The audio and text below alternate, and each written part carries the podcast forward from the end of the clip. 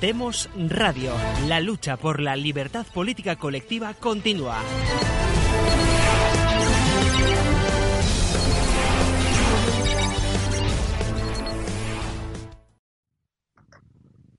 Muy buenas, bienvenidos a Demos la Palabra. Hoy volvemos al día habitual, los viernes a las nueve de la noche, ya lo sabéis.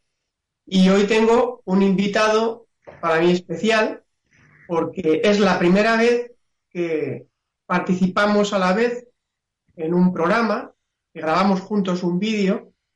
Sí que nos habíamos enviado vídeos previamente. Bueno, yo le dediqué un vídeo, él tuvo la amabilidad de contestarme. En ese momento él era un youtuber reconocido, muy seguido, porque había tenido varios vídeos que se habían convertido en virales, como el, de la Junta, el del helicóptero que tenía que, aterrizar en San Telmo. Por ahora nos lo contará. Eduardo Maestre, ¿cómo estás?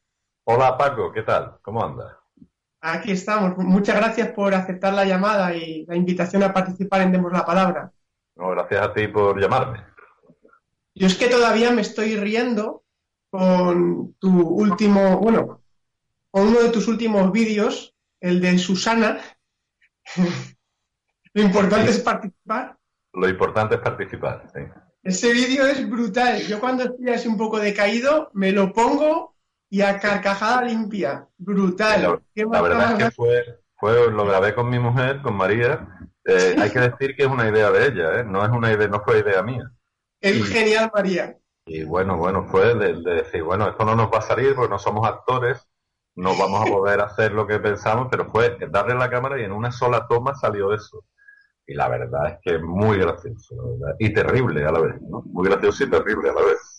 Es que tenías que dedicarle otro ahora, ahora que, ha ganado Pedro Sánchez y, ya es presidente. más humillada puede estar, Susana Díaz puede estar más humillada. Perdona que te corrija, Paco, no ha ganado Pedro Sánchez. Bueno, ya, está claro. Ha perdido, ha perdido. Mariano eh, Rajoy. Sí. Pero, cara, a Susana sí, ¿no? Cara a Susana sí ha ganado. Pedro ah, bueno, bueno, claro, sí, efectivamente. Sí, sí, sí, vamos. Susana tiene que estar ardiendo en su propio infierno de rabia y dolor, sí, es cierto. Ya veremos cuánto le dura a Sánchez la fiesta, ¿no? Porque yo no le arriendo las ganancias al gobierno que tiene. Bueno, yo, yo, yo en Twitter, como están todo el día, a mí me pone muy nervioso cuando veo a Pedro Sánchez y dice, he reunido a los ministros y a las ministras, a todos y a todas, a ellos y a ellas. Digo, mira, para no decir ministros y ministras, porque todo el mundo, todos dicen, casi todos han dicho ministros y ministras, hasta en la propia promesa, que ya no es ni juramento, ya solo prometen. Eh, dicen ministros y ministras, pues no digáis ministros y ministras, es decir, consejo de menestras. oye, la menestra que se ha montado Pedro Sánchez ahí. Es que además, esta forma de hablar, que creo que se llama co, co algo, co, coeducación, no sé cómo se llama. Eh, esta forma de hablar, ministros y ministras, alumnos y alumnas, en el conservatorio, si tú haces un, informe de lo que sea o tienes que leer en público, tienes que hacer alumnos o alumnas, ¿sabes? No puedes decir los alumnos, porque te la cargas, aquí en Andalucía. Y esta vigilancia que hay al respecto, esta nueva inquisición, esta nueva situación victoriana hay con el tema del lenguaje contraviene absolutamente las normas mismas del, uso del lenguaje. Cuando el lenguaje, todo lenguaje evoluciona hacia a través de la comodidad y la economía de, medios.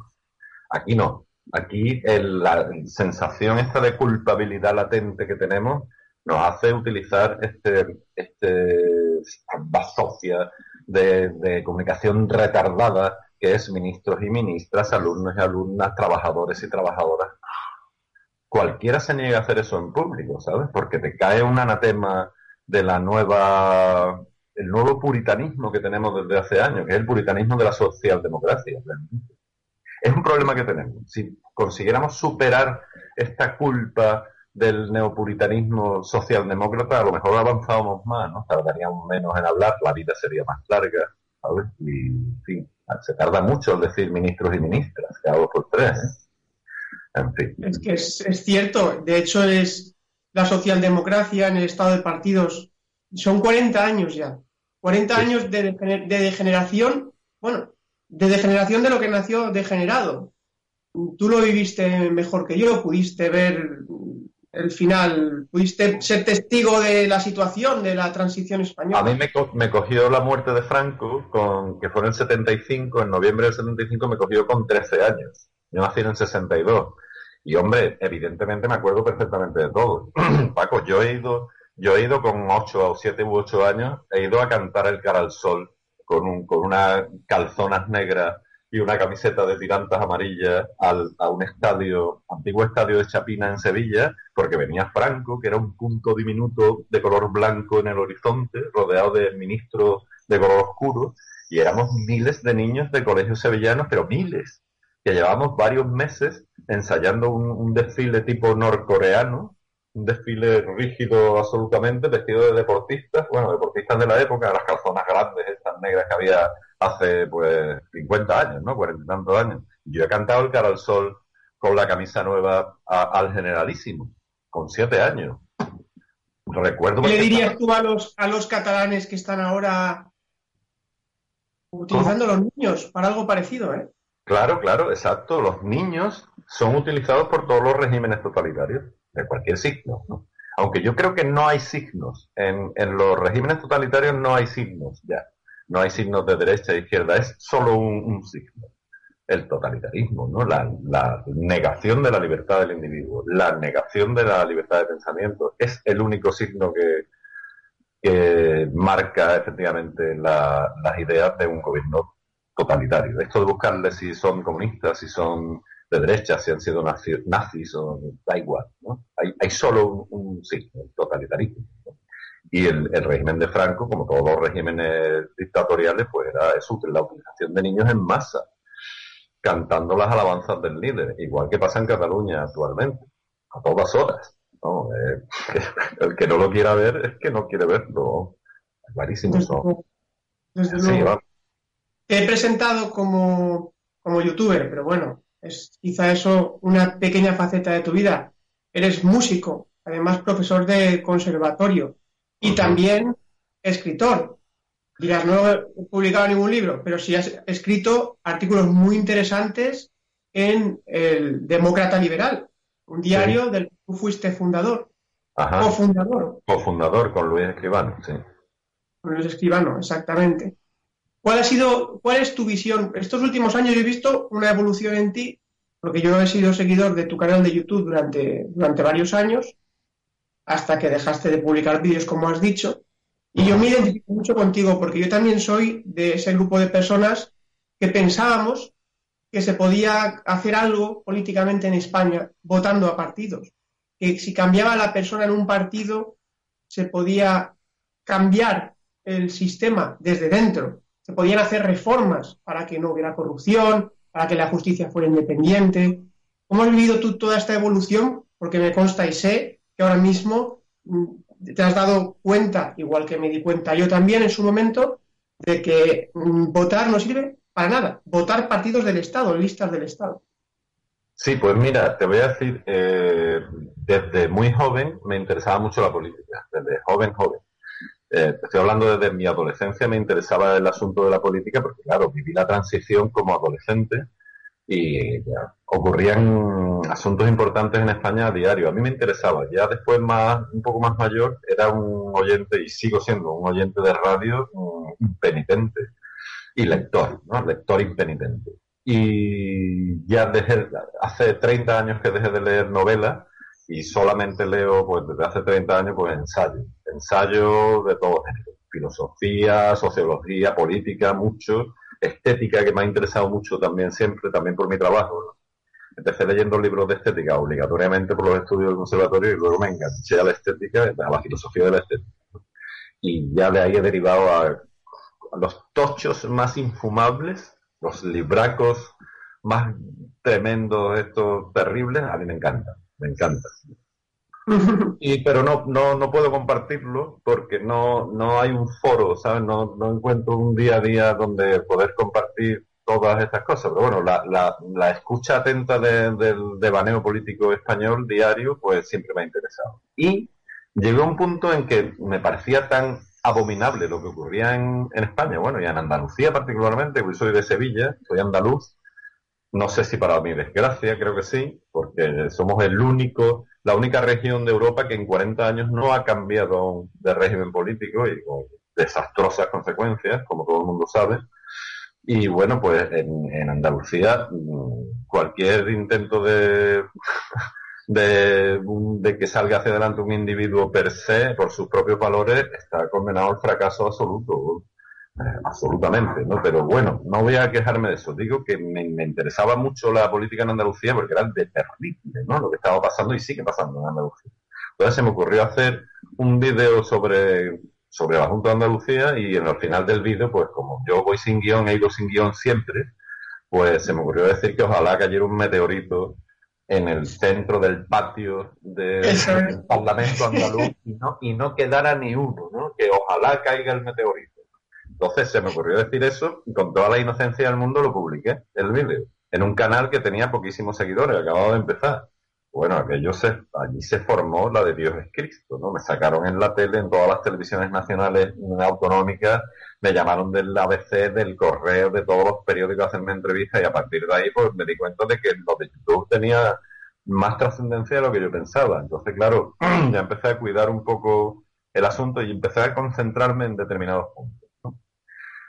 ¿Qué pasó? Que a costa de esto, pues, conocí a, Manu Ramos, que es amigo común, tú lo sabes, Manu Ramos, que es revijanista de toda la vida, eh, ha sido profesor en la Universidad Laboral, ay, perdón, en la Laboral, la Pablo La Vida en Sevilla, un tío inteligentísimo, simpaticísimo, y nos conocimos, tuvimos, tuvimos una entrevista Manu, Luis Escribano, un compañero de Manu Ramos, que era periodista, cuyo nombre, no ahora mismo no me acuerdo, que era un tío inteligentísimo también, y nos lo pasamos bomba en esa, tomamos copas, tap, estuvimos hasta las tantas de la noche hablando de política. Y ahí vi yo que existía, yo ya conocía a García Trevijano, o sea, por supuesto, claro, claro que lo conocía, me acuerdo perfectamente cuando yo era muy joven, salía un señor así muy seco, de aspecto, con un bigote y un pelo largo, que llamaba la atención, hablando de otra forma, hablando no de la misma forma que hablaban, y te estoy hablando de los tiempos de la clave de Balvin, que eran unos programas de Impresionante, esos programas, quien no lo haya visto. Eso es una maravilla. de ahora que no lo hayáis visto, buscadlo.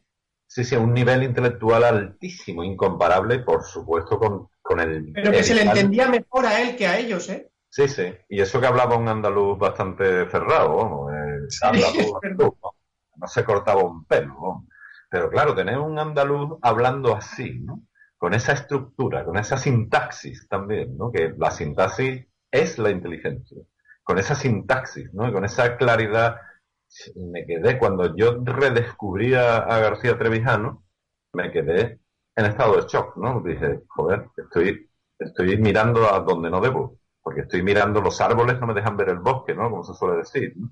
Efectivamente, esto es que no me, cuadra, no me cuadraba algo, y es que no me cuadra porque ya, después de haber visto lo que decía Trevijano, porque sobre todo Manu también es muy, muy trevijanista, después de haber hablado contigo y, en fin, todos los que habéis estado cerca de don Antonio, que me quedé con las ganas, me quedé con las ganas. Le digo, este hombre se va a morir y yo no voy a ir a Granada a conocerlo, habiendo tenido oportunidad, ¿no? Pero, en fin, la, la, vida no es tan fácil hacer lo que uno quiere y al final se murió desgraciadamente y no pude conocerlo. Pero me ha, me ha marcado también, ¿no? no tanto a lo mejor como a ti, ¿no? O como a Manu o como a vosotros, que sois trevijanistas de pro, yo tengo dudas, ¿no? Pero la, la, el pensamiento de Trevijano es evidente, está clarísimo, ¿no? Hace falta un, destruir absolutamente la Constitución española o en su mayor parte reconstruir al hacer pues una democracia similar a la norteamericana, con todos sus defectos, ¿no? pero también con todas sus virtudes. Y hasta que no ocurra eso, es absurdo meterse en política en España. Absurdo, no tiene sentido alguno.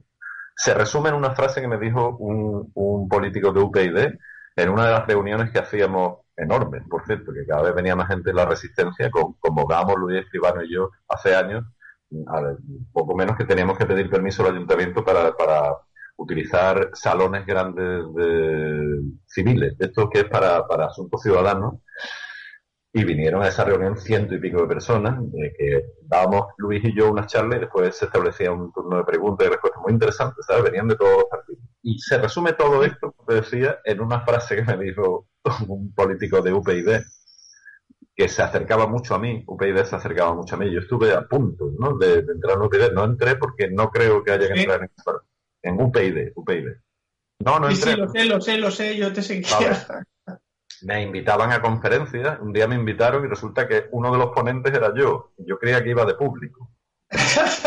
La gente allí con sus portátiles y con un montón de papeles y yo sin papeles. Decidme que voy a hablar, no, no, es que tú vas a hablar seguro, digo, pero bueno, pero... avisadme para que me pare Avisadme, no, avisadme por lo menos. Bueno, pues se resume en una frase que me dijo que yo le pregunté yo, perdona, se llamaba Pedro. Pedro, perdona. Si yo me meto en un UPyD, yo voy a poder seguir grabando mis vídeos y escribiendo mis artículos. Y dijo, no, no, de ninguna manera. De ninguna manera. Dije, pues no tengo más preguntas. Esto en público. No tengo más preguntas. ¿Qué hago yo metiéndome? O sea, si quieren que me metan un partido es precisamente por, por mi supuesta capacidad comunicativa y por tener algunas ideas, algunas ideas, no muchas claras, y ahora resulta que una vez que me meto en el partido ya quedo neutralizado. ¿Esto qué es? Entonces no, no tiene sentido, ¿no? No tiene nada que ver claro, porque es un partido del Estado, es un partido del Estado, no permite libertad de pensamiento, pero te tiró los tejos UPyD, te tiró los tejos también Ciudadanos. Bueno, el PP fue el primero. En que mandaron un, chico muy preparado, por cierto. tiene, que ser un alto cargo de UPD aquí en Andalucía, porque un tío que iba, que le encantaba el tema y se veía que era de partido, un chaval de partido que vino a, convencernos a mí y a Luis Escribano en que entráramos en, el PP, pero especialmente conmigo, ¿no? Conmigo a mí me querían en el PP andaluz, digo, el PP andaluz de ninguna manera, vamos, los cómplices de estos 40 años, no, gracias. y, Después el Partido Liberal nos echó los tejos también, nos tiró los tejos, y un partido más, ¿no? Y el, el UPyD, por supuesto, que fue el, que estuve yo a punto, ¿sabes? Me lo pensé, ¿eh? Pero claro, está, está el problema este, ¿no? Que es que es un partido del sistema de partidos español, que no hay por dónde cogerlo, ¿no? Y por más que hagas, pues que no, la personalidad tuya tiene que quedar en la puerta colgada como si fuera un gabán, ¿no? Cuando entras en el partido. Te quitas tu personalidad, la cuelgas en una percha y ahora entras a escuchar, eso no tiene, no tiene sentido para mí, ¿no? No tiene sentido entrar en un partido para eh, anularte personalmente, ¿no? Expresivamente, comunicativamente. No, es todo lo contrario de lo que debería ser. Y lo que pasa en Norteamérica es lo que debería ocurrir. No, no entiendo con la cantidad de ventajas que tiene, sobre todo la cantidad de ventajas dentro de lo que cabe, ¿no? Porque la representación política real, real, es muy compleja, pero luego, por lo menos en Norteamérica, un tío se postula y, y si lo hace bien, puede ser representante de, de, su, de su distrito, por lo menos. Hombre, claro, en no solo, pero no solamente en Estados Unidos, en Francia, el sistema francés de representación es buenísimo, el que estableció De Gaulle es una maravilla. Distritos pequeños, diputados de distrito elegidos de forma uninominal, y a dos vueltas, si ninguno consigue el 51% de los votos en la primera vuelta. Eso es, eso es la panacea de la representación. Pero el revocables, revocables. Por supuesto. Que si no cumples, a la puñetera calle. Y don, Antonio añade, y don Antonio añade la clave de que el diputado de distrito tiene que ser pagado por el distrito. Tiene que tener una oficina en el distrito. Eso es muy importante. Es que, es que es importante porque el que paga manda y puede ser revocado, como has dicho tú, su mandato por el distrito. Si no cumple lo que ha prometido. Eso es una maravilla. Y eso es posible. Claro que es posible, pero es posible si quisieran que, hacerlo. Es tan simple como decir dos tercios de la Cámara aprueban esto y se acabó el problema. Pero no hay. Bueno, y el suicidio. ¿Crees que se van a suicidar un partido del Estado? No, no, no. No, no lo creo. Sinceramente, porque no tiene solución esto. No tiene solución. Yo por eso te digo, mm, antes que pensar lo que piensas tú o lo que pensáis vosotros, los trevijanistas, que sí tiene solución y que, mm, no sé, esperando la, la, de un Mesías, ¿sabes? Pensé que no, que no tiene solución y, y no, pues sí, un poco derrotista quizás, ¿no? Por mi parte, pero es que sinceramente no, no veo, no veo una solución a esto. No veo una solución. la solución que nosotros planteamos, la solución que nosotros planteamos somos, a ver, yo trevijanista, el término trevijanista a mí no me, no me termina de gustar. De hecho, don Antonio dijo en más de una ocasión que él no quería eh, aduladores. O sea, él no quería trevijanistas. Él quería imitadores. Él quería trevijanos. Quería personas que luchasen como él por la acción, que dedicaran su vida a la acción por la libertad política colectiva. Nosotros lo que planteamos es la única solución posible real, o sea, que, es que, esté en la realidad. Es, es, que no hay otra, que es que la nación española, que es el sujeto constituyente, sabemos que existe la nación, sabemos qué es la nación. La nación es la que tiene la mano de solucionar este problema. Es la nación la que tiene que ordenar al Estado y no el Estado el que ordena a la nación, porque desde que murió Franco ha sido el Estado el que ha ordenado a la nación, pero no solamente institucionalmente organizando el Estado a medida de los partidos del Estado que se lo han repartido bien, es que incluso llegan a dividir, a pretender dividir la nación, el sujeto nacional, dividirlo en, pequeñas mini naciones dentro de su estado de autonomías. No, no, deja de ser todo un mismo estado, porque también es un engaño. Quienes creen que las autonomías existen es mentira, porque todo está en manos de los partidos del Estado. Al final, los partidos del Estado, el municipio ya no existe, lo controlan los partidos, las autonomías los controlan los partidos, eh, la justicia la controlan los partidos, el Congreso lo controlan los partidos. Es que esa es la clave. Y yo creo que tú, tú ya vas por el camino, igual que yo. No votamos. Pero no lo votamos por presumir de que no votamos, sino que no votamos porque rechazamos nuestra servidumbre. Hicimos tú y yo varios vídeos. Yo me acuerdo que hubo una época que tú decías que querías votar a Ciudadanos. Y le dije yo, no votes, Eduardo, por Dios. No, no voté, no voté. Hice un vídeo yendo a, votar con mi mujer, que fue ella a votar, ella sí votó, y yo dice, dije no voto y tiré el, voto a la papelera. No sé, hice un vídeo, uno de los pocos vídeos últimos que hice fue ese, me niego a votar. ¿no? puedo votar, es que no me sale, no me sale. Porque se planta delante de un plato de comida y que no tiene hambre, es que, es que no, no me entra, no me entra, ¿no? Pues igual, es una cosa casi fisiológica. Ya. Pero te digo una cosa, ¿has observado en, la prueba de que efectivamente son todos una oligarquía de gente que se conocen de toda la vida? Es la entrega de las carteras ministeriales que ha sido ayer. Ayer, hoy, entre ayer y hoy. Ha sido increíble, ¿no? Porque ha, habido detalles fantásticos. La, nueva ministra de, creo que de Economía, una chica así, una mujer rubia bajita, eh, esta ha recibido la cartera del, del último el sustituto de Guindos, que ha estado el, hombre tres meses en, como ministro de Economía, resulta que era su mentor de su tesis, de cuando ella hizo la tesis de no sé cuánto y tal, se conocen de toda la vida. La otra que ha recogido la cartera de manos de Montoro, la Montero, esta andaluza que es terrorífica, por cierto, aviso desde aquí, aviso navegante, esta también se lleva estupendamente con Montoro, ¿no? La otra se lleva magníficamente con el otro. Se conocen, han trabajado juntos, ¿no? O sea, están en, partidos que supuestamente son enemigos irreconciliables, el PP y el PSOE, y son de la misma familia. O sea, se conocen de toda la vida, han trabajado juntos, uno ha sido maestro de la otra, el otro ha sido mentor de aquel.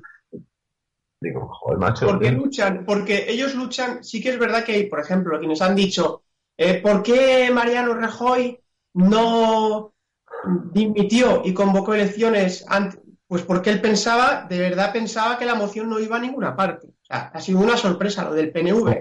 al contrario, ellos no sí, sí, yo lo creo firmemente. Yo no creo que haya pactos, acuerdos. Puede haber pactos para repartirse algo, pero un pacto para que una persona se vaya humillada, y eso no existe. Yo no lo creo. O sea, Rajoy mm, no se prestaría a eso. ¿Para qué? ¿Qué saca él? Nada. No gana nada ha quedado en ridículo, humillado, ha sido expulsado, pero de una manera feroz por su cobardía. No vamos aquí a juzgar a, ahora a Rajoy, pero vamos, sabemos, tú y yo sabemos lo que pensamos y el público yo creo que también sabe cuál es nuestra posición. Sí, sí, sí. sí. Pero, pero aunque se peleen por el poder, por el pastel, por el reparto, más que por el poder, por los cargos, por el reparto, por su posición, todos cabeza. Ayer vi la, presentación esta del juramento, la promesa de los ministros, la toma, y todos cabezazo, cabezazo, y todos miraban a, a Felipe VI, igual al rey, admirados, como diciendo, estoy aquí mirando al rey, qué emoción, están emocionados, están deseando ese cargo, ser parte del Estado. Eso que tú dices, de se llevan bien, es que son clase estatal, es que a los españoles hay que... la clase estatal y la clase que no es estatal, que somos los, gobernados. Son del mismo club de tenis de toda la vida, ¿sabes? Viven, viven en un pedazo de parcela donde hay golf y tenis. El golf y el tenis son, son figuras retóricas en este momento, pero sí, efectivamente, juegan a juegos inocuos para ellos, pero que convierten la vida del ciudadano en un infierno, ¿no? A veces, ¿no? Y, sobre todo en un, en un campo de concentración en el que, desde luego, cualquier cosa es posible, pero una libertad individual real. Y este es el problema que tenemos, ¿no? A lo mejor sí es verdad que, la economía española ha mejorado un poco, pero es que, o sea, la, vida de un, de un pueblo no, no, se basa solamente en que la economía mejore o, o, seamos más competitivos o no, sino en mil cosas más, ¿no? Están todas abandonadas, todas. Hace años y años que no veo un concierto. Perdona que diga esto, pero me parece una, una estupidez, pero es muy significativo. Años que no veo un concierto de música orquestal, digamos, clásica, lo que se conoce como música clásica, que yo no escucho música clásica, soy músico, profesor de violonchelo, pero yo no escucho música clásica, escucho minimalismo porque a mí me gusta la música más moderna. Pero no hay posibilidad de que, de que la juventud, los, los mayores, no, no es que han desaparecido hace años, ¿no? que no hay conciertos y si lo hay es a las 4 de la mañana en un canal de esto así atrabiliario, ¿no? Eh, no, no hay las discusiones políticas de enjundia. Hay muchos debates políticos, pero no hay, no, no llevan a representantes intelectuales de talla. No hay nada en ninguna parte. No se habla de cultura, de nada, absolutamente. Lo más parecido, y con esto creen ellos que cubren la cuota del débito cultural, es nos colocan a los actores, a las actrices de cine españoles que son, bueno, no, quiero comentarlo, ¿no? No quiero comentarlo, pero vamos, desde luego, un representante de la cultura no es un actor de cine subvencionado por el Estado de hace 40 años, ¿sabes? que vaya porquería de cine salvando excepciones que tenemos en España. Esto es lo que tenemos en España, ¿no? Y esto lo han hecho los políticos, porque un político desde su mm, atalaya eh, eh, tiene las riendas del poder y puede, puede dirigir eh, a, la, a, la, nación, digamos, hacia unos fines que están completamente abandonados. Los españoles no somos eh, un pueblo culto, no somos un pueblo eh, que ame el arte, ni somos un pueblo interesante. Yo creo que Teniendo como tenemos un patrimonio, un patrimonio artístico la mayor pinacoteca del mundo. Mm. unos escultores, por ejemplo, en Castilla, León, toda la escuela del siglo XVI, la escultura en talla en madera, que es espectacular, eh, esas grandes catedrales, tenemos un patrimonio y sobre todo tenemos un, patrimonio cultural lingüístico como es el español, que es lo primero que está siendo pisoteado, destruido. Mm. Sí, antes of the record hablábamos del asunto este, ¿no? Yo creo que es un asunto trascendental, es trascendental, ¿eh? Esto, la persecución del español, del idioma español, de la lengua española por parte de los españoles es que es es inaudito. ¿eh? Yo creo que creo que tengo un artículo hace años escrito que se llamaba enfermedad autoinmune, que, que, que responde a esto. Eh, cuando tú tienes una enfermedad autoinmune, tu cuerpo piensa que tus propias mm, tu propio organismo eh, le está atacando, entonces contraataca.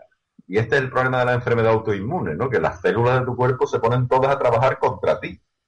Pues esto, esto es lo que tenemos en España una enfermedad autoinmune. Es terrible porque es muy difícil de erradicar, porque tú puedes erradicar una agresión externa, pero cuando todo tu organismo trabaja en tu contra y pasa por tu sangre, porque toda esta gente, todas estas partículas autoinmunes están en la sangre del Estado, ¿eh? están en las instituciones, desde las instituciones, trabajan, controlan la institución, que es el organismo vivo, para ir en contra del mismo. Entonces tenemos focos ya, Cataluña está acabada, perdida, ¿no? Perdida. El País Vasco, absolutamente perdido. En, el, en, en Galicia, tres de lo mismo. Valencia, bueno, tú eres de allí, vamos. Tú me, tú me contarás, me estabas contando que, que tenéis un problema con los Baleares y esto se extiende como una mancha de aceite y es una enfermedad autoinmune que, en mi opinión, y sintiéndolo mucho, está ganando. Está ganando.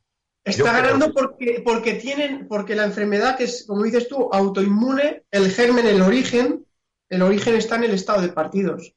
Mientras se continúe este régimen de partidos, mientras eh, sigan estando los partidos con su sistema, eh, y sobre todo, mientras no se rompa con el franquismo, porque al final, ¿qué es, Eduardo? Es que tienen tal complejo de franquistas, porque saben que lo son, quitan los carteles de las calles, sacan leyes de memoria histórica, se dedican a borrar todo el pasado del franquismo como si el franquismo nunca hubiera existido. A ver, yo no soy franquista, ni defiendo el franquismo, pero es, forma parte de la historia. No se puede borrar la historia. Es como si la dijéramos, como no me gusta Fernando VII, voy a borrar toda esa parte de la historia. Lo quieren borrar. Sin embargo, la esencia del franquismo, que es el nombramiento que hace de Juan Carlos. Franco de Juan Carlos, y Juan Carlos le traspasa a su hijo, esa es una dinastía, esta es una dinastía, es una dinastía franquista. No es una monarquía borbónica, está equivocada la gente. Se llaman borbones, pero es Franco, es el, abuelo, el abuelo del rey. El abuelo moral. ¿no? es? Sí, sí, dinástico es Franco. Y esta es la realidad. Mientras no se rompa con eso, ellos hacen todo lo contrario de lo que consideraban que pensaba Franco. Como Franco defendía el español contra el español, como Franco era católico contra los católicos, como Franco era centralista, nosotros los más eh, descentralizados del mundo. ¿Y a dónde vamos? Claro, exactamente. Yo creo que el, Estado, como tú decías antes, eh, está jodiendo, con perdón del término, a la nación. Y efectivamente, me pregunto, ¿qué fortaleza tiene esta nación española? ¿Qué fortaleza no ha de tener para que después de 40 años de asedio, y me refiero a los últimos 40 años de historia, de asedio constante, de agravios comparativos constantes, porque el hecho de que en una constitución ponga que los navarros y los vascos son seres superiores, que para mí el fuero navarro y el cupo vasco son concesiones a un pueblo superior. Es decir, en mi constitución hay un agravio comparativo trascendente en el que se separa y se sublima a un pueblo, el navarro, porque sí, por un supuesto fuero medieval, porque no aceptan también el derecho de pernada, porque no aceptan también las ordalías, ¿sabes? Para juzgar a la gente. Eso no, ¿no? Solamente el fuero navarro que es, mm, bueno, no pagan impuestos. Y el cupo vasco, ¿por qué? Por, por la amenaza de muerte constante a la que ETA nos ha sometido durante décadas, ¿no? Y ya está, y ahora los catalanes lo que han hecho, los catalanes no, los anticatalanes, porque para mí los nacionalistas no, son catalanes, son mm, gente sin patria, sin patria moral que atenta contra su propio pueblo. Ellos, ellos son la enfermedad autoinmune de España, pero también y sobre todo de Cataluña. Especialmente se han cargado a Cataluña, se la han cargado, porque la desaparición de 4.000 empresas en cuestión de dos meses, eso no ha ocurrido nunca en ninguna parte. Ya veremos las consecuencias, aún no se han visto, pero ya se empiezan a ver, ¿no? Es terrible. ¿Cómo, de fuerte tiene que ser una nación para no haber sucumbido todavía al, a la bota implacable de las concesiones mm, a los nacionalistas durante 40 años? 40 años, ¿eh? 40 años teniendo que escuchar lo que hemos escuchado, los insultos, y yo que soy andaluz, ¿sabes? te lo digo de verdad, como andaluz, he leído cada cosa desde el primer nazi con C, Puyol, Jordi Puyol, diciendo las barbaridades que ha dicho los andaluces, cosa que por otra parte hasta podría comprender, ¿no? Porque lo que ha visto Puyol, que es de la casta catalana, de los mm, catalanes, mm, de la burguesía catalana que iba a los palcos de la ópera en el siglo XIX, por línea directa, lo que ha visto, lo que conoce de Andalucía, pues una criada un, peón caminero, eh, un, vendimiador, ¿sabes? Gente sin, sin, sin cultura y sin eh, instrucción pública que se llamaba entonces, que se buscaba la vida allí donde había dinero, que es en Cataluña, ¿no? Entonces, lo que ha conocido, ¿qué ha sido? Pues, la gente más necesitada, efectivamente, ¿no? Pero la barbaridad que ha dicho ese hombre que ha metido en la cabeza a todos los demás, como nos han tratado al resto de españoles, no solo los andaluces, sino los extremeños, los manchegos, los murcianos, los madrileños, todo lo que no sea catalán, ¿no? Terrible, hemos aguantado 40 años de improperios, de insultos, de descalificaciones generales, de desprecio, y no solo eso, sino 40 años de extorsión al Estado a través del cual se han nutrido y se siguen nutriendo, porque el Estado, forma de partidos, se ha bajado los pantalones durante 40 años, todos los gobiernos, sin excepción del de Adolfo Suárez, todos. Además, el último ha sido el de Rajoy, que ya es Vamos, es que es impresionante. Lo de, lo de Rajoy le faltaba salir al, al, debate del Estado de la Nación con una barretina puesta. El más cobarde de todos los presidentes que ha padecido España. Cada vez son peores. Yo ya presumo de que Pedro, presumo, eh, que Pedro Sánchez va a ser peor, porque cada vez son peores. Peor, sí, sí, cabe la posibilidad de ser, por supuesto que cabe la posibilidad de empeorar la situación, pero bueno, empeorar la situación ya, Paco, es la, destrucción de España, de la unidad española, lo que queda ya, ¿eh? Poco más. Fíjate, tú, tú lo has dicho antes, la nación española lo soporta todo, y la nación española lo soporta porque quienes, estos oligarcas del Estado, yo les llamo oligarcas, que creen que construyeron algo en la transición se equivocan. O sea, en la, transición lo único que hicieron fue reformar un Estado franquista y adaptarlo a un Estado de partidos, imitando en gran medida Alemania. Y hacer una cosa ahí, una especie de partidocracia alemana, pero con monarquía y llamarlo monarquía parlamentaria cuando no es una monarquía parlamentaria. Una monarquía parlamentaria es lo que en Gran Bretaña, que hay diputados de distrito que acuden al Parlamento y votan de manera independiente y son libres y defienden a su distrito. Eso es una monarquía parlamentaria. Lo que hay aquí no lo es. Y no hay, Pero, no hay constitución, ¿eh? Y no hay constitución. Exacto, porque no hay separación de poderes, efectivamente. Entonces, la nación española lo soporta porque la nación española no depende de la voluntad de, de, nuestra generación, ni de la generación anterior, ni de la anterior. Estamos hablando de una nación que es una comunidad como de tribus, una, una enorme comunidad que llevamos conviviendo juntos en un mismo territorio durante siglos. Es que eso no es tan fácil destruirlo. Eso no se puede destruir. ¿Qué diferencia a un catalán de Manresa de un andaluz de Sevilla? En la forma de hablar el español, que el de Manresa sabe catalán, ¿qué diferencias culturales hay? Ninguna. Folclóricas puede haber. El de Manresa a lo mejor baila la sardana y el de Sevilla baila la sevillana, pero nada más. ¿Qué es esto? Diferencias folclóricas hay desde Sevilla a Huelva. Muchísimas. Exactamente. Están a kilómetros. Exactamente, sí señor, sí señor, claro que sí. Normal, eso es normal. Pero, bueno, no, hay, no hay ninguna diferencia. Sin embargo, la Constitución española establece unas diferencias a priorísticas. Hombre, incluye la palabra nacionalidades. ¿Qué es esto de incluir nacionalidades en una constitución? No solo eso, Paco, sino que habla de hechos diferenciales. Habla del hecho diferencial catalán. ¿Cuál es el hecho diferencial? Que me lo explique alguien. Yo no, no veo. ¿Cuál es, ¿Cuál es el hecho? ¿Que no han sido reino nunca? ¿Que nunca han sido un reino? Eso es cierto. Igual que el País Vasco. ¿Ha sido reino alguna vez? Nunca. Nunca. El, único hecho diferencial es que jamás han sido una entidad política independiente. Nunca. Sí, señor. Y sin embargo, son los más favorecidos. ¿no?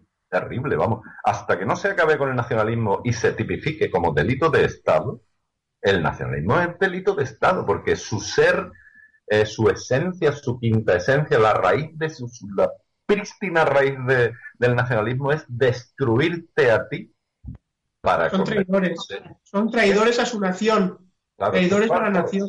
La, la, la, la premisa fundamental del nacionalismo es yo soy superior a ti y la segunda es, y voy a acabar contigo. Esto es el nacionalismo. ¿Cómo se puede mantener a partidos nacionalistas? Es una locura. Piénsalo bien, ¿no? Es una locura, ¿no? Y es que, ni siquiera son nacionalistas, Eduardo, porque realmente no lo son, porque Cataluña no es una nación, por lo tanto, no... si fueran nacionalistas, eh, podrían ser nacionalistas españoles. Don Antonio ahí eh, diferenció muy bien, y eso me encantó. Diferenció entre el nacionalismo y el estatalismo. El, dijo don Antonio, son estatalistas. Porque ¿qué quieren los catalanes? Una nación, no, ellos no quieren una nación, ellos quieren su Estado. sí, tener un Estado, un Estado propio, sí. Exacto. Es que ni siquiera reconocen la existencia de naciones, pero, es lo propio de las democracias. Que muy bien, que si a mí me parece bien, yo comprendo que se quieran levantar y, tener un Estado propio, levántense en armas. Exactamente, es la única ah. manera. La única manera. Que sí, que sí, que me parece bien. que todas las pretensiones me parece fantástico. Levantaos en armas. Eso no lo hacéis, ¿no? Levantaos en armas. Te digo una cosa, a mí me dieron por inútil en la mili, porque soy miope y además soy plano, tengo los pies planos. soy un desastre. Vamos, a mí, yo, a mí me sueltas en un bosque, sí, si me quitas las gafas, y yo muero antes de 24 horas, ¿sabes? Es un desastre, ¿no? No sé empuñar un arma ni nada, pero yo te digo una cosa, ¿eh? aquí se levanta en armas el pueblo catalán o el pueblo vasco o lo que sea, y esto lo voy a decir, mm, quizás me arrepienta de decirlo, pero yo voy, ¿eh? Yo voy, me pongo las gafas y que me den un fusil que yo, voy a luchar por mi país, ¿sabes? Yo también, no te arrepentirás de decirlo. Es que es la única forma de defender lo que hay que defender. O sea, que, si yo fuera catalanista o separatista catalán, yo intentaría levantarme en armas. Porque por otro, por otro pero, si, han visto que la ETA lleva años y no ha conseguido nada. Que no, no es tan fácil destruir una nación como España. Ellos lo saben y cargan por el rollo de la reforma. La ETA no se puede hablar de que se levantó en armas. Allí nadie se ha levantado en armas. Bueno, eh, intentó, la ETA intentó, intentaba provocar al Estado para que el Estado ocupara el País Vasco con la ingenua idea de que si, eh, de que si el ejército ocupaba el País Vasco, los vascos se levantarían en armas. A ver, utopía total. era un, grupo terrorista al que condeno, estoy hablando de hechos solamente. ¿eh? Claro, claro, claro. La única forma de, de, hacer que se separe un territorio tan importante, además, como Cataluña, de una nación tan importante, además, como es a través de una guerra de secesión. Sí, señor. Y, Si no, y, si, y si no lo hacen, pues no podrán hacerlo. Y aunque Pedro Sánchez llega, cumpliera la peor de las expectativas, es decir, que imagínate, ¿no? Imagínate que, bueno, que hiciera de facto una separación, yo creo que el pueblo español no lo permitiría. Esa es la clave. De hecho, se demostró en octubre del año pasado aquella manifestación brutal que nadie esperaba en Barcelona pero no solamente en Barcelona, por toda España, manifestaciones en Zaragoza espontáneas. Y es para mí la primera vez que la nación empieza a moverse al margen de los estados.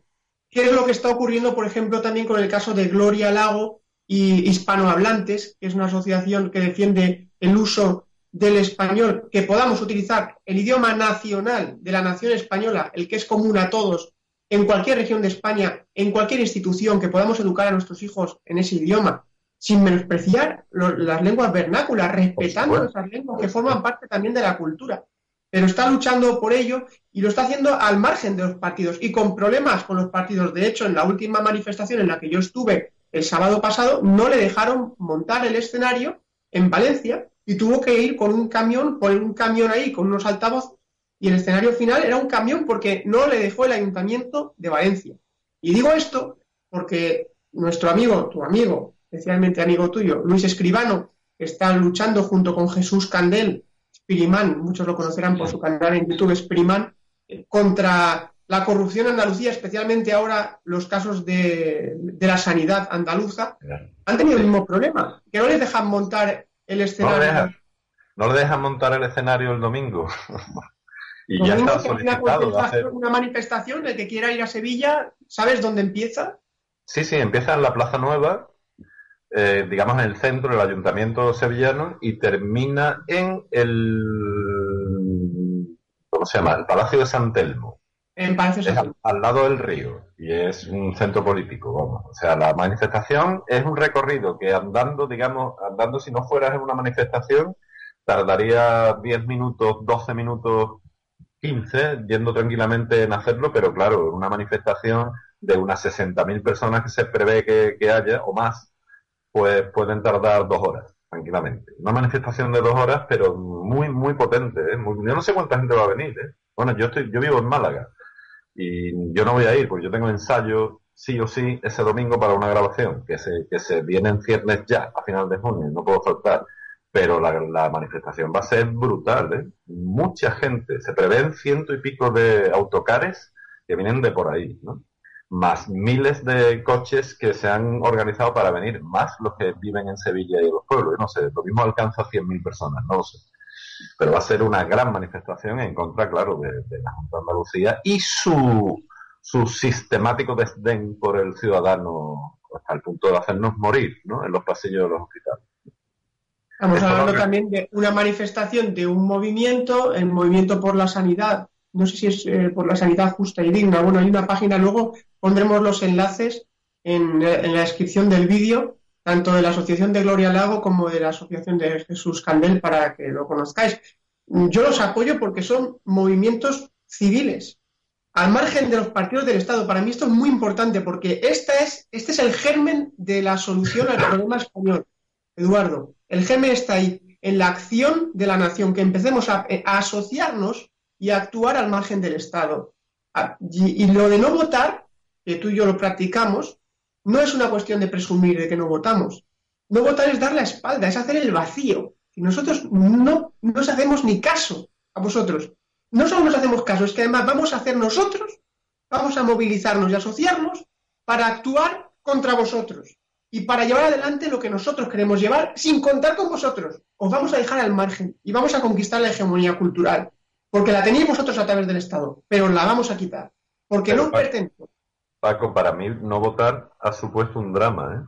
Hombre, cada, vez hay, cada, vez que hay, elecciones, desde la no votar es un drama, ¿eh? realmente lo es, porque yo no, no puedo no votar, pero no puedo votar tampoco. ¿no? Ya lo sé, es que tú quieres elegir, pero no puedes. Es terrible, ¿no? Terrible. Es una situación de, decir, bueno, ¿cómo hemos llegado a esto? ¿Cómo hemos llegado a esto? Pues es terrible, es un drama. Porque no puedo, no puedo votar. ¿no? pues vamos a ver, a luchar, desde luego aquí en Demos, que es, esta, es, este canal Demos Televisión, pertenece a la Asociación Demócratas eh, por la libertad constituyente. Vamos a luchar aquí para conseguir que tu primera votación, y la mía desde luego, sea el día que consigamos para España unas elecciones a cortes constituyentes.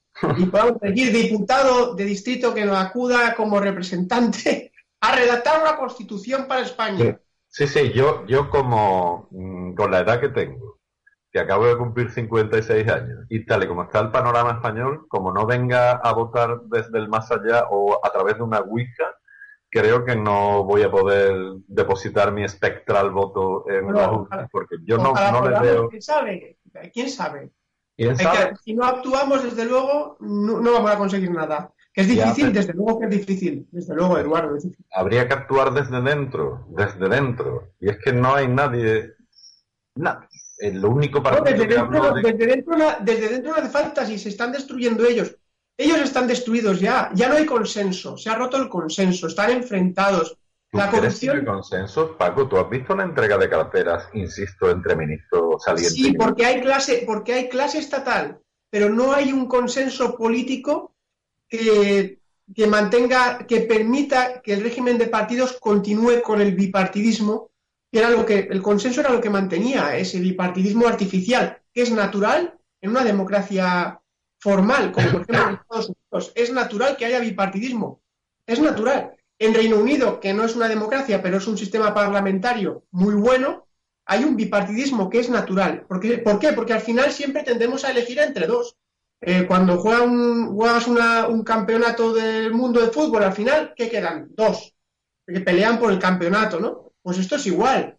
Entonces eso es normal. Sin embargo, en una no es natural el bipartidismo. Lo natural es que como oligarquía haya varios, cuatro, cinco, como en Italia, donde nunca ha habido consenso. Por eso en Italia nunca ha habido bipartidismo, porque nunca ha habido consenso. ¿A dónde va España? A Italia. Vamos a eso, al desastre. O sea, es la destrucción del propio régimen, porque España no tiene ni la fuerza industrial que tiene Italia, España tiene mucho más problemas que Italia. Yo no digo eh, financieros, económicos, ahí no entro porque no, domino el tema. Pero en otros aspectos, España, desgraciadamente, políticamente tiene más problemas que Italia. Y la destrucción está, está produciéndose ya, Eduardo. Dentro de ellos mismos están destruyéndose. Lo que pasa es que no son conscientes. Pero, nosotros desde lo tenemos que ver. Pero la destrucción a la que tú te refieres. Jesús Candel es la destrucción. Jesús Candel que pueda movilizar de 5.000 personas al margen del Estado, ¿no te parece eso brutal en Andalucía? Sí, lo es. Me parece fantástico. Realmente es admirable y, pero yo, yo si fuera Susana Díaz estaría preocupado. Pero eh, la destrucción que, de la que tú, la destrucción que tú vaticinas, ¿a qué da paso? ¿A qué da paso? Si es que, es que tal y como está, solamente hay dos partidos en España que hablan de A, Devolución de las competencias autonómicas al Estado. B. La unidad de España no se negocia. C. Básicamente esos dos puntos. Cambio de la ley electoral, exacto. Dos partidos son UPyD y Vox. Se acabó. Yo no veo que haya partidos y los dos son extraparlamentarios. Entonces, los únicos que podrían hacer que prosperara un cambio desde dentro, son partidos que no, que no están en el Parlamento. Porque es, porque es irreal el cambio desde dentro, porque es una utopía. Sí, UPyD es la demostración clara de que, de que no se puede reformar. UPyD, vamos contra la corrupción. A los dos días patada en el culo fuera del Estado. Si para entrar en el Estado tienes que estar corrompido, tienes que ser corrupto, si no, no funciona, no estás, porque la corrupción es lo que hace que funcione este Estado de pactos, de repartos, de yo te doy y tú me das, yo te doy por debajo de la mesa, y tú lo coges y tú te callas. ¿Por qué ahora se denuncian tanto? ¿Por qué hay tantos juicios? ¿Por qué ahora parece que la justicia actúa? ¿Por qué no hay consenso? No hay un control tan férreo como había antes con dos partidos. Ahora es más difícil de controlar, pero sigue siendo un estado de partidos. Pero te recuerdo que te recuerdo que todos los corruptos del banco, etcétera, etcétera, han sido mm, denunciados por UPyD con dinero de, de, los de los miembros de UPyD y todos estos nazis que están en la cárcel exiliados en fuga, exiliados no, perdón, en fuga, pues los Puigdemont, los Junqueras y toda esta gente están encarcelados o fugados por las querellas que ha puesto Vox. Es decir, porque dos partidos extraparlamentarios se han gastado el dinero de las cuotas de sus afiliados en querellas y las han ganado han actuado no, dentro del Estado, han actuado en el seno de la nación. Desde los callejones marginales del Estado han, han sometido en cierto modo, en cierto modo a las cloacas del Estado, ¿no? En cierto modo, por lo menos han levantado la libre, ¿no? Entonces, el Estado, en los partidos estatales no han hecho nada. Es más, yo recuerdo a Rajoy, cuando tú has hablado de la manifestación espontánea que hubo de un millón de, catalanes en Barcelona, 500.000 aquí, no son millones de españoles saliendo a las calles a protestar por los de Cataluña. Rajoy pidió disculpas. Rajoy salió al Congreso a pedirle disculpas a los separatistas. Esto es así, ¿eh? Está grabado, yo lo vi, lo vi en directo, no me podía creer lo que estaba viendo. Los tranquilizó, tranquilizó a los separatas. Perdonad, bueno, esto, disculpadnos, ¿no? Que no. Porque clase nosotros no tenemos nada que ver con esto, ¿sabes? Vino a decir. Efectivamente, no tienen nada que ver con eso. No han tenido nada que ver con, los juicios a los chorizos estos políticos metidos a banqueros, ¿no? No han tenido nada que ver con, el encarcelamiento de Oriol y sus secuaces, con la fuga de Puigdemont y sus secuaces. No han tenido nada que ver con eso. Es más, los han financiado, los siguen financiando. Entonces, lo que tenemos es que yo veo que van ganando. El mal, el nacionalismo va ganando el, el los partidos estatales van ganando, Paco. Pero van ganando, van ganando, van ganando en el Estado. Es que aquí lo que hay que separar son las dos. Hay dos juegos. El, juego del Estado y el juego de la nación. El de la nación saben que no lo pueden ganar, por eso ahora ya no piden ni independencia ni nada, sino que quieren negociar, que no es tiempo de declarar nada. Ellos saben qué es lo que ha impedido la independencia de Cataluña pues que Cataluña no es una nación, que la nación es España. Ese es la principal, el principal obstáculo que tiene esta gente para ganar. Lo que pasa es que está claro que es urgente que la nación tome conciencia de sí misma y empiece a actuar, a actuar para impedir que el Estado siga eh, favoreciendo y facilitando esa sensación de que están ganando. No están ganando, pero parece que están ganando. ¿Por qué? Pues porque el Estado no ha actuado como tiene que haber actuado. Si hubiera aplicado el 116.4, el estado de sitio, en el momento en que se declara la independencia y se les no por la vía militar, se acabó, se acabó. No, veas, Imagínate. Sí, imagínate que hubieran hecho eso. Nada, no hubiera pasado nada. A la cárcel todos, todos los, todos los instigadores, todos los organizadores a la cárcel. Y que y salen los catalanes en armas a luchar contra. No se lo cree nadie eso. Por supuesto que no, no, se atreven esta gente. Esta gente no tienen lo que hay que tener para levantarse en armas. No lo tienen, ¿eh? Desde luego. Son, son muy, en su cultura, en su cultura pancatalanista, digamos, tienen muy, muy, muy interiorizado el, el esperpento el, como, como espectáculo, es decir, el teatro de mimos, el teatro de marionetas, el, la payasada, ¿no? La payasada al, estilo de Charlie Rivel, el cine catalán, ¿no? Y este, este estilo que ellos tienen así, ¿no? Como blando, como del victimismo blando, esto se ha, se ha, se ha puesto de manifiesto en todas y cada una de sus acciones. Todos los, los numeritos estos norcoreanoides de poner a todo el mundo con cuatro estrellas, digo, con las cuatro barras rojas por la avenida tal de Barcelona que iba un millón de, separatistas perfectamente organizados, eso responde al, sentido mm, dramático, mímico que tienen de, la vida esta gente. No son capaces de, levantarse en armas, no son un pueblo eh, con el valor suficiente, el coraje suficiente como para decir adelante con los faroles. No lo son. Pero son un coñazo, Paco, son un coñazo. Estamos hartos ya. Soportable. Levantarte todos los días y tener que escuchar lo primero las andanzas de Puigdemont, todos los días durante años, y ahora cada vez un numerito distinto. Cuando ha salido este tío, el fantástico Alberto Adella, ¿te acuerdas? ¿Has visto las imágenes en que se va el tío a Bruselas? Buenísimo. ¿Viste, no? Carlito, sal de ahí, no, no tengas miedo, sal. Bueno, eso es alucinante, ¿no? Eso es ponerle el espejo delante, el espejo de un tío que se define como un bufón, porque Albert, Albert Boadella iba de Albert Rivera. Albert Boadella es, bufón profesional, es payaso, es cómico, lo dice él. Yo lo conocí aquí en Málaga. Me invitaron, me invitó una amiga, Ana Mejía, directora de teatro y, profesora del Conservatorio de Arte Dramático en Málaga, me invitó en primera fila además a la entrega del premio Constitución 1812 que le dieron, un club liberal de aquí de Málaga, a Boadella. Y estuve hablando con él cenando al lado de él, al lado de él y de Elvira Roca, María Elvira Roca, la, la, escritora, la profesora malagueña que ha escrito eh, España, la leyenda negra. ¿Has leído el libro ese, La leyenda negra española?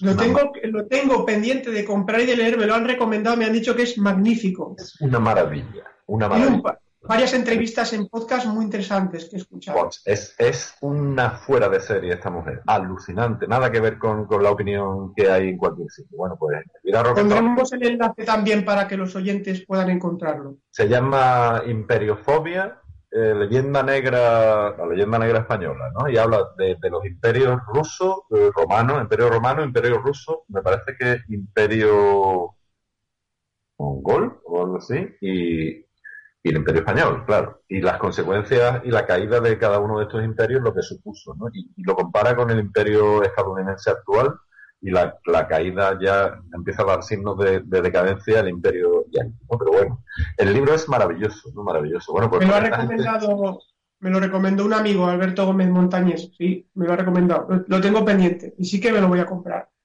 Pues yo estuve hablando 10 minutos, que pude hablar 10 minutos en un, en un impasse de la cena eh, con Alberto Adella aquí pegado a él, ¿no? Y me estuvo contando que lo ha pasado fatal.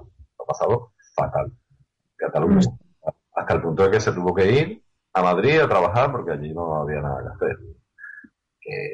lo, que ha, lo que ha pasado allí y sigue pasando y va más es terrorífico. Hace poco me ha regalado María, mi mujer, un librito que se llama Viva Tabarnia, que lo ha escrito él.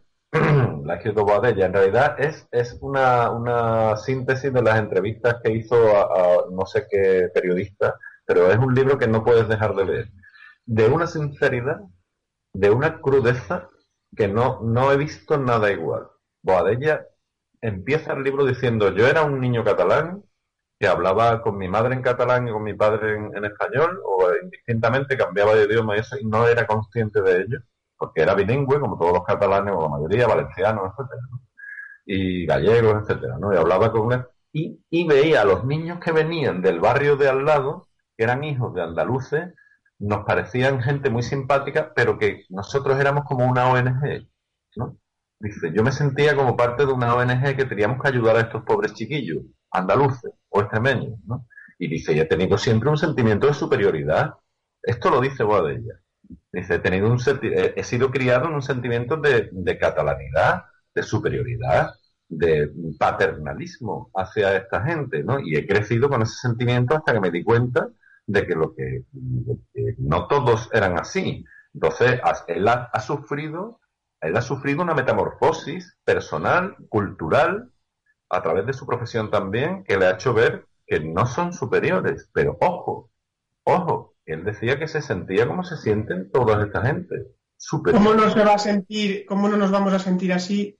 La verdad que, la situación de, de España es tremenda la situación política provocada por el independentismo inoculado, eh, promovido por el Estado de partidos, Eduardo, la verdad que la verdad que parezco aquí, la verdad que la verdad que parezco José Mota, la verdad que la verdad que la verdad que tenemos que terminar el programa porque llevamos una hora, si no me equivoco. Ah, Yo estaría estaría escuchándote y conversando contigo. De hecho, te emplazo a otra ocasión si te apetece. Ya hemos, nos hemos centrado sobre todo en el problema que tiene España más importante ahora mismo, que es el nacionalismo. Que en, en eso nos hemos centrado, ¿no? No hemos hablado casi de otra cosa, ¿no? Pero bueno, pues te emplazo en otra ocasión a que hablemos de, de Andalucía y hablamos un poco de música también. Ya, ya te invitaré. No, no estaría mal hablar de Andalucía porque tengo una tesis que te apunto el titular nada más sobre Andalucía, que yo esto no lo grabo en vídeo ya, pero ya te digo que no me, no me interesa grabar vídeos, ¿no? Pero yo considero que Andalucía no forma parte del- de la nación española. Pues ya Es- una tierra que sin necesidad de nacionalismo ha sido desgajada del corpus de la nación por el resto de España. Y no estoy diciendo, ah, que somos víctimas. No, no, es que no somos considerados. Tú es que no eres andaluz, pero si vieras los telediarios y te fijaras que dice, va a llover en toda España y ves que llueve desde Espeñaperros para arriba. Pues nada, pues para mí, para mí Andalucía, Andalucía no solamente forma parte de España, sino que a mí me tenéis, sois primero la belleza de España, el arte de España y, muchas cosas grandes de España. Y sois sobre todo, sois sobre todo la frontera más importante que tiene España, la frontera cultural más importante. Y un ejemplo en el respeto a las tradiciones y a la cultura española eso ocurre en el pueblo andaluz. Yo no hablo de los gobernantes ni de los que viven del Estado, ya sea en partidos, sindicatos, asociaciones subvencionadas. Me refiero al pueblo, a la nación. Y Yo, sin para embargo, mí, sin embargo, matizaría y te diría que efectivamente es la frontera más importante y empieza de Espeñaperros. pues eso no puede ser. Pues eso no puede Claro ser. que no, Eso- claro que eso no no puede ser. No puede ser. Recuerda Cádiz, mucho que 1800. decir. Cádiz, que ¿dónde, se culminó aquella lucha por la independencia? En Cádiz, Sí, 1812. No lo olvidemos nunca. Bueno, Eduardo, tenemos que cortar porque me está Bueno, tirando vamos, las orejas. vamos. César Bobadilla, muchas gracias a César Bobadilla, sin el cual no podríamos haber grabado este programa. Gracias a ti, Eduardo, por Gracias, Paco, por esta entrevista tan interesante. A tu, a tu disposición quedo. Un saludo a Un todos. diálogo abierto y como, como a ti te gusta y a mí, sin guion. Sin pelos en la lengua tampoco. Eso es. Pues hablaremos en un futuro programa sobre Andalucía, que ahí puede haber debate. Fantástico, muy bien. Queridos amigos, de- demos la palabra un poquito más largo que en otras ocasiones, pero creo que la causa y las razones lo merecían. Y hasta la próxima semana. Ya sabéis, suscribíos a nuestro canal de YouTube. Suscribíos y dad a la campanita para recibir las notificaciones de estos vídeos en directo que publicamos a las 9 de la noche y de aquellos vídeos más cortos que publicamos generalmente a diario. Y visitad el crítico, elcrítico.org, el diario de la Asociación Demócratas por la Libertad Constituyente. Ahí os podéis suscribir y os podéis asociar a, a esta asociación, que el único requisito es pagar 20 euros al año, 20 euritos al año para ayudar a la libertad política colectiva, a que la nación conquiste su libertad y acabemos ya con este parásito de estado de partidos que nos está enfrentando, destruyendo, desmoralizando. Hasta la próxima semana y muchas gracias a quienes nos hayáis visto. Gracias por escuchar Demos Radio. Puedes seguir nuestras retransmisiones en nuestras redes sociales. En YouTube Demos TV, en Facebook Demos Radio TV y en Twitter Demos Radio TV.